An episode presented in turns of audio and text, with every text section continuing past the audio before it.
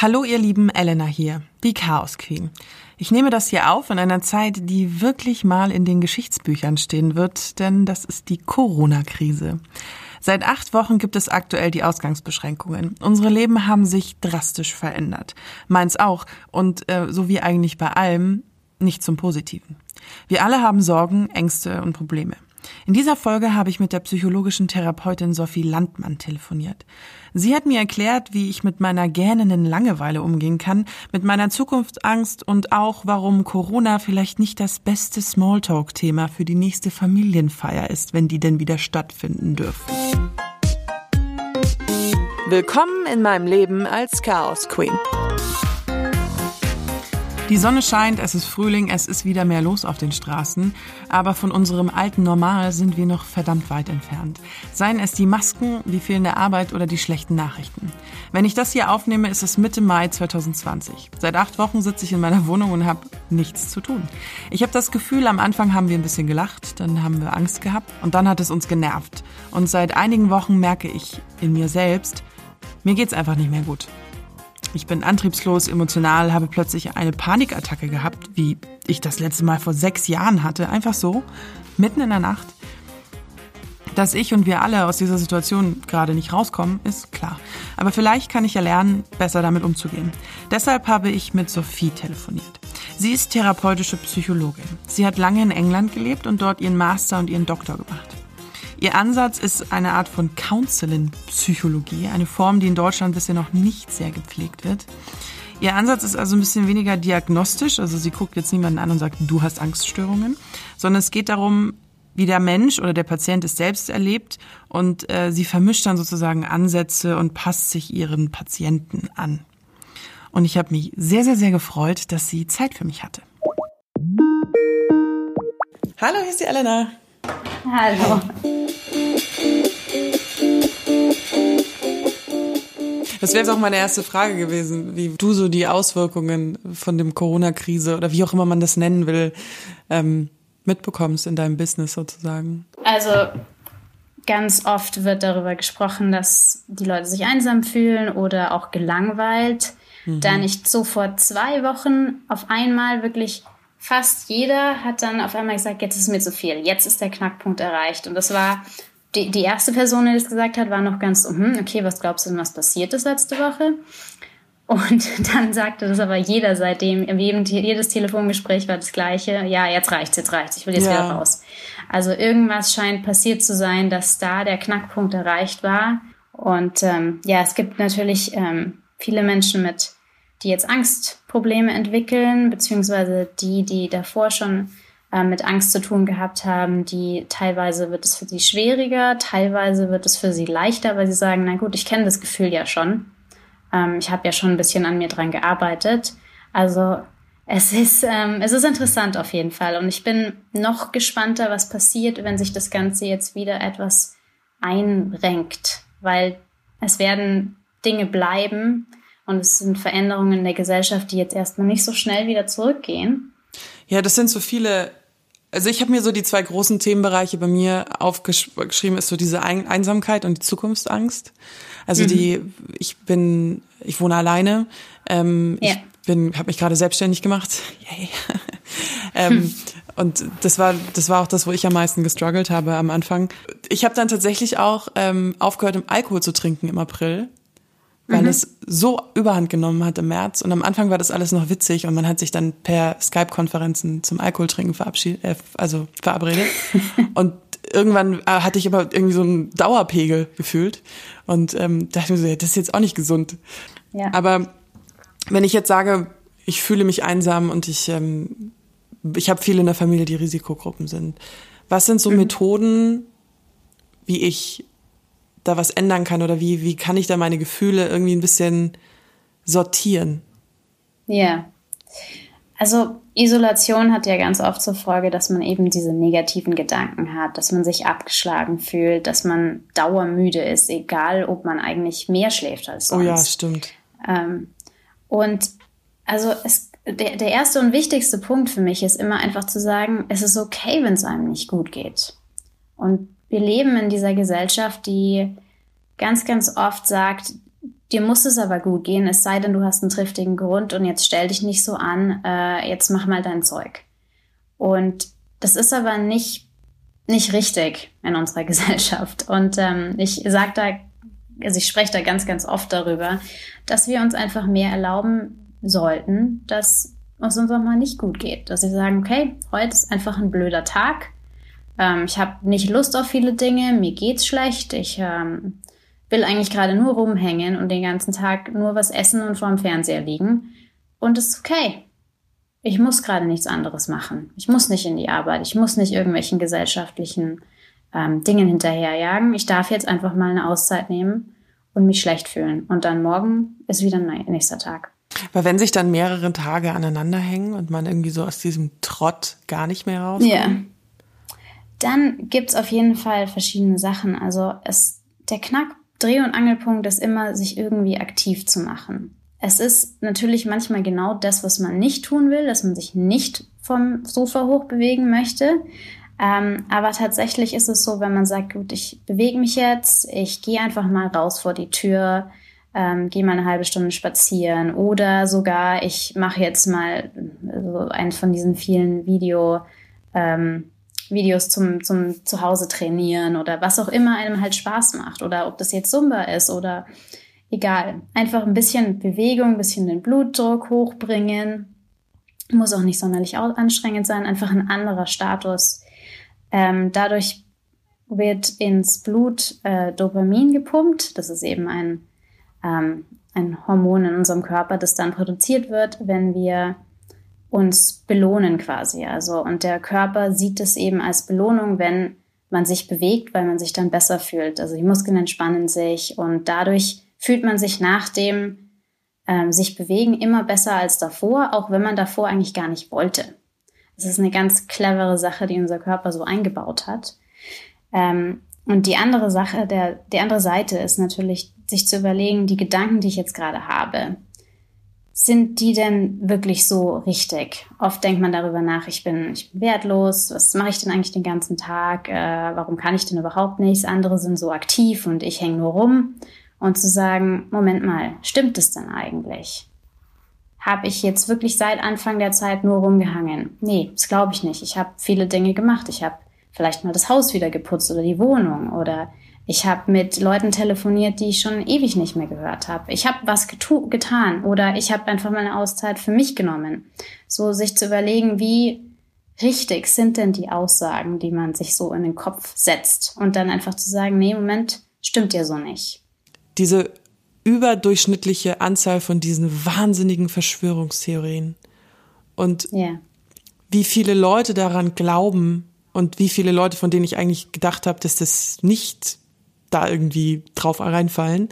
Ähm, kannst du dir erklären, woher diese, dieser Drang der Menschen kommt, eine Antwort für dieses Problem haben zu wollen? Ich glaube, das hat ganz viel damit zu tun, was ein Mensch auszeichnet. Wir als Menschen möchten gerne immer eine, immer eine Antwort haben auf alles.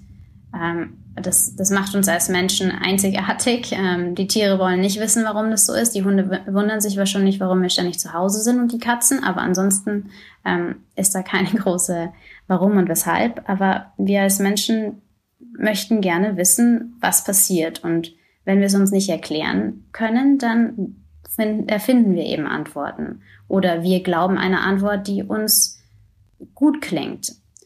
Ähm, ja, im Grunde es ist so, dass Menschen sich gerne irgendwas selber ausdenken, wenn sie von anders her nichts hören. Und je länger das dauert, desto mehr realistisch werden diese Verschwörungstheorien. Ja, die Politik weiß ja nicht mal, was los ist. Also hier, wir wissen es aber.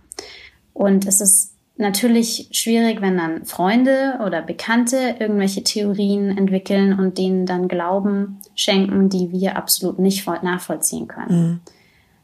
Und ich denke, es ist einfach zu sagen, okay, das ist ein Ausnahmezustand.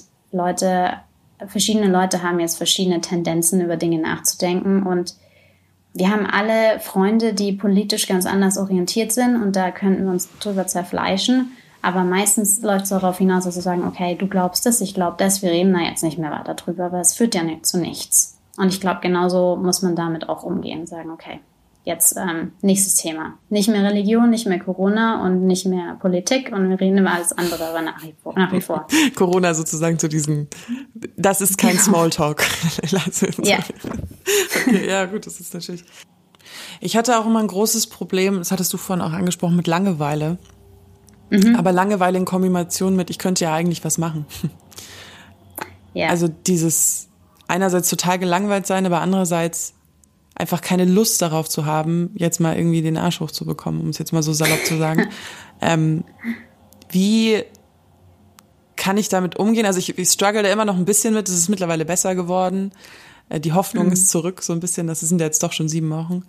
Ähm, wie, ja. wie kommt man da aus so einem Trott raus?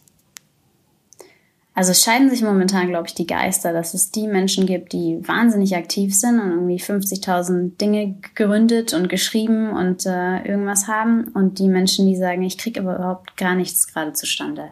Und das, die Menschen, die alles auf die Reihe kriegen oder auf die Reihe kriegen zu scheinen, sind natürlich noch umso schwieriger für die Menschen, die momentan sagen, ich, ich kann aber so nicht arbeiten, ich, ich kriege jetzt momentan irgendwie nichts hin es geht erstmal auch wieder darum zu sagen, es ist okay, wenn ich jetzt in dieser Zeit nicht so aktiv bin. Es ist in Ordnung, das war noch nie so da und ähm, sich da jetzt wieder einfach ähm, zu sagen, es ist in Ordnung und sich das zu erlauben. Ähm, abgesehen davon geht es natürlich darum zu sagen, was würde ich denn an einem Tag, an einem Arbeitstag machen, der besonders stressig war und dann, wenn ich nach Hause komme, was tue ich mir Gutes? Was auch immer es dann ist, die gleichen Dinge tun uns auch jetzt gut. Ähm, was anderes wäre wieder zu sagen, sich mit Achtsamkeit zu beschäftigen. Ähm, Im Grunde geht es da, darum, dass diese ganzen Aktivitäten das Gehirn ein bisschen anders arbeiten lassen. Also unser Gehirn kann entweder Emotionen ganz stark wahrnehmen oder logisch denken. Und das, also da spricht dann das Sprache dabei und Mathematik und all diese Dinge, die quasi ein höheres Denken, ja, höheres Denken hört sich jetzt auch wieder blöd an, aber die eben ein anderes Art von Denken brauchen. Und da gibt es eben zwei Teile im Gehirn, die sich gegenseitig ausschalten quasi. Und man kann entweder sehr, sehr emotional sein oder sehr, sehr logisch. Und ähm, man kann durch diese Meditation oder ähm, durch die Aktivitäten, die da immer so schön vorgeschlagen werden, das eben schaffen, dass das Gehirn sich so umpolt, dass man in einen aktiveren Zustand kommt. Und am Anfang fühlt man sich da auch ganz doof und sagt, ich kann aber jetzt meine Gedanken nicht ausschalten, die kommen trotzdem.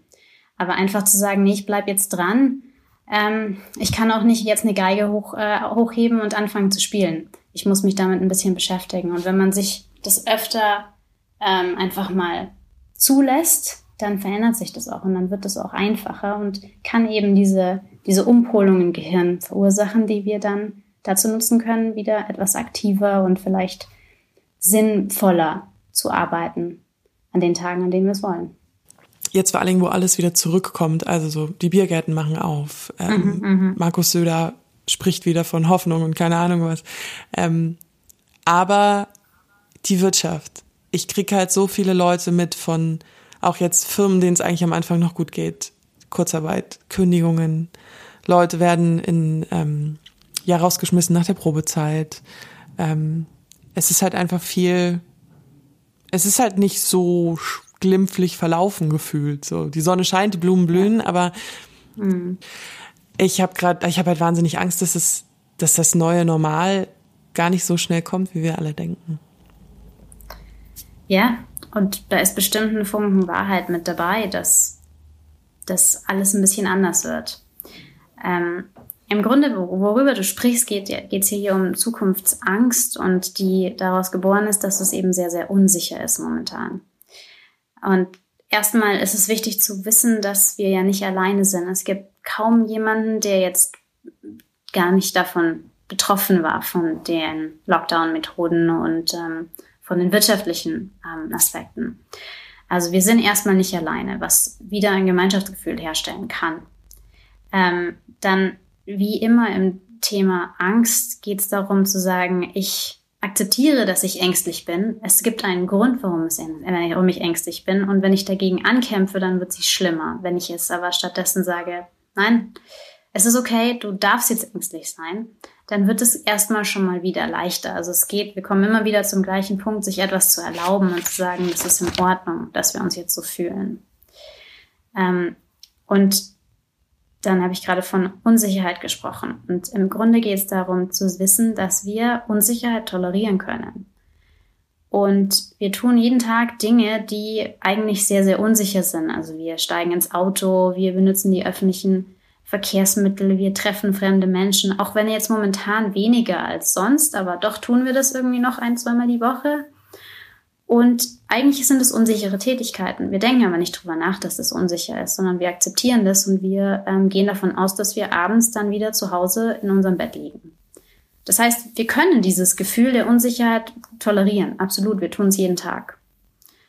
Ähm, und der dritte Punkt, der dazu kommt, ist zu sagen, nicht sich selbst zu zwingen ähm, und im Kopf zu sagen, ich muss jetzt, ich sollte das aber besser können, ich sollte, ich sollte, ich müsste, ich hätte, sondern zu sagen, nee, ich gebe mir jetzt ein bisschen Geduld. Ähm, natürlich kann keiner jetzt die Unsicherheit wegnehmen, keiner kann ähm, den magischen Geldbeutel aufmachen und allen das Geld geben, das sie eben zum Überleben jetzt brauchen. Aber einfach zu sagen, es, es geht jetzt weiter, es muss jetzt weitergehen und ich akzeptiere das jeden Tag so, wie ich das kann. Und ähm, dann findet sich eine Lösung. Ähm, stimmt es denn, dass die, ähm, ja, dass die psychischen Erkrankungen und dass die Probleme nach oben gegangen sind? Oder ist es nur so, dass die Menschen einfach mehr Zeit haben, um nachzudenken? Also ich, ich denke, du hast es gerade schon selber gesagt, dass man sich halt mehr mit sich beschäftigt, weil man mehr Zeit hat. Und das ist bestimmt einer der Gründe, warum Menschen viel mehr darüber nachdenken, wie geht es mir denn psychisch eigentlich gerade. Ähm, davon abgesehen muss man sagen, wahrscheinlich geht's äh, 99 Prozent der Menschheit psychisch gerade weniger gut als davor. Von daher, dass die mentale Gesundheit sich nicht verbessert hat in dieser, in dieser Zeit, ist wahrscheinlich. Ob jetzt tatsächlich krankhafte Symptome angestiegen sind, ist die andere Frage ich, ich denke, dass, dass, man, dass man jetzt sich die Zeit eben auch nehmen kann, mal zu sagen, was, was mache ich denn, wenn ich ängstlich bin? Und da gibt's wahnsinnig viele gute Methoden online und zu sagen, ja, mich einfach mal ein bisschen damit beschäftigen, ein bisschen was lernen, ähm, wie ich damit umgehen kann und man nicht sofort zum Arzt gehen muss oder sich diagnostizieren lassen muss. Einfach nur zu sagen, was kann ich denn selber machen? Weil da gibt's wahnsinnig viel. Und wenn dieser Zustand natürlich schlimmer wird, so schlimm, dass man damit nicht mehr umgehen kann oder sich weiterhin verstärkt, auch wenn dann die Normalität wieder etwas mehr eintritt, natürlich kann man sich da auch professionelle, professionelle Hilfe suchen. Ähm, ich denke, es ist ein bisschen einfach mit, mit ein bisschen abwarten zu sagen, ich nehme mir jetzt ein bisschen mehr Zeit, um zu schauen, was ist es denn? Und wird es schlimmer oder ist es eben momentan ein Produkt dieser Unsicherheit, über die wir ja schon gesprochen haben? Es ist, glaube ich, ich merke das immer bei mir, dieses darüber reden. Jetzt habe ich natürlich mhm. einen Job, wo ich mich ähm, wahnsinnig mit mir selber beschäftigen kann und darf und das Privileg besitze, ja. auch ja so ein kreatives Outlet zu haben, wie Schreiben zum Beispiel. Ähm, mhm. und, und auch selber persönlich Gott sei Dank den Mut besitze, da ein bisschen drüber zu kommunizieren, wie ich mich fühle. Ähm, und selbst ich, die eigentlich so eine Dauerlabertasche ist, merke trotzdem immer wieder, wie ich, wenn ich es dann doch ausspreche, das so angenehm ist. Ja, genau. Und da, da kommen wir ja wieder genau an die Punkte, die wir, über die wir schon gesprochen haben, dass es darum geht, sich zu verstehen, dass man nicht alleine mhm. ist und dass man das mit anderen teilt und dann wird es schon halb so schwer. Ähm, und da einfach auch zu sagen, ja, mir, mir geht's nicht gut, wie geht's dir denn? Und es gibt, ein, gibt dann dem anderen Menschen eben auch die Erlaubnis zu sagen, ja, mir auch nicht. Okay, lass uns drüber mhm. reden. Mhm. Ähm, und dann fühlt sich das Ganze schon mal wieder anders an. Reitingen. Mhm. Ich habe noch so ein witziges Phänomen bei mir festgestellt. Naja, wobei witzig. Ich neige mal zu rhetorischen Übertreibungen. Ähm, wenn ich rausgehe, will ich dann aber allein sein. Also mhm. ich bin alleine in meiner Wohnung und wenn ich dann Ruhe, vor allem hier in der Stadt, ähm, wenn ich dann wirklich Ruhe will, dann will ich in, in den Wald, dann will ich an den See und dann will ich eigentlich wirklich alleine sein. Bin ich aber nicht, weil alle da sind.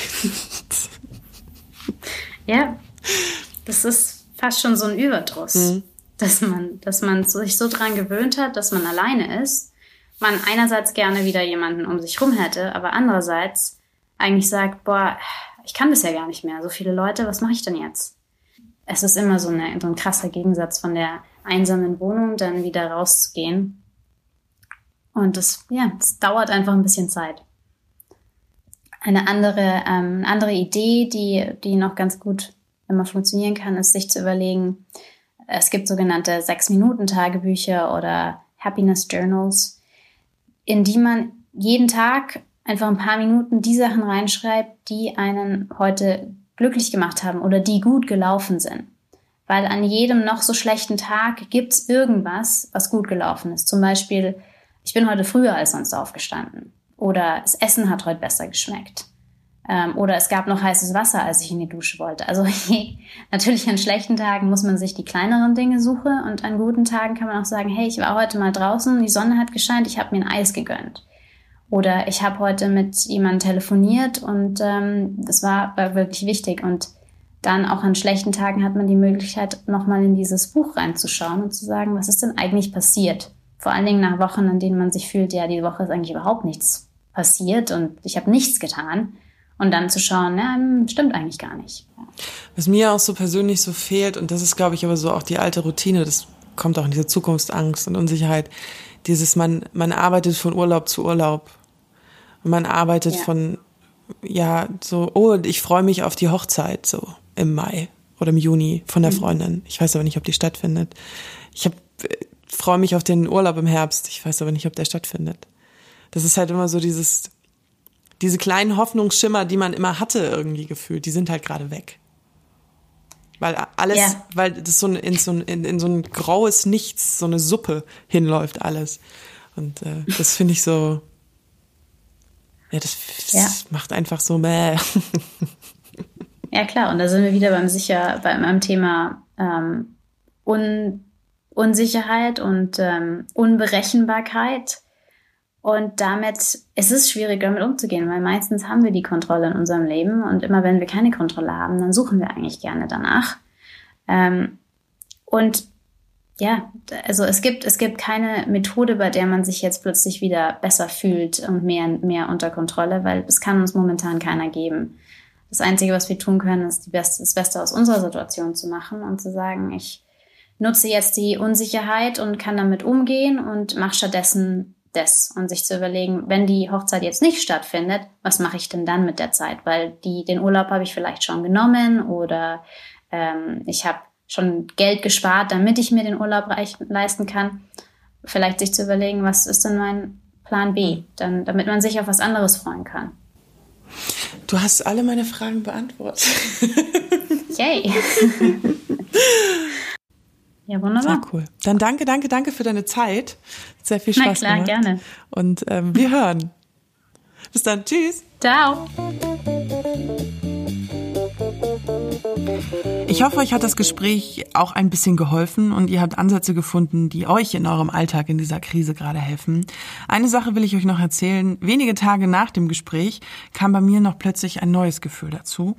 Und zwar das Gefühl, dass ich nicht nur raus wollte, sondern ich sehnte mich auch plötzlich nach vollen Bars, nach lauten Stimmen, in Bars, in denen man kein Wort versteht, nach Restaurants mit unbequemen Stühlen, aber gutem Essen, nach vollen U-Bahnen während der Rush Hour und auch nach den weichen, kuscheligen, ein bisschen muffigen Sitzen meines Lieblingskinos. Ich glaube, es ist so ein bisschen der Traum der alten Normalität, der mich da einholt. Und ähm, aber ich glaube, wie immer und wie sie ja auch gesagt hat, wir sind halt nicht allein und das müssen wir uns immer und immer wieder vorsagen. Es ist okay, wenn wir einen schlechten Tag haben. Wir sind nicht allein. Wir kommen da gerade nicht raus, aber es geht vorbei. Schreibt mir gerne, ob es euch auch so geht. Ähm, abonniert den Podcast, wenn ihr keine weiteren Folgen verpassen wollt und lasst mir gerne eine positive Bewertung da. In den Shownotes findet ihr auch alle wichtigen Links, wie zum Beispiel zu Sophie. Auf Instagram erwischt ihr mich unter Chaos Queen Podcast einfach durchgeschrieben und per Mail unter kontakt at chaosqueen-podcast.de. Steht aber auch alles nochmal in den Shownotes. Und ähm, danke, dass ihr da wart diese Woche und ich freue mich auf euch. Bis zum nächsten Mal. Eure Elena.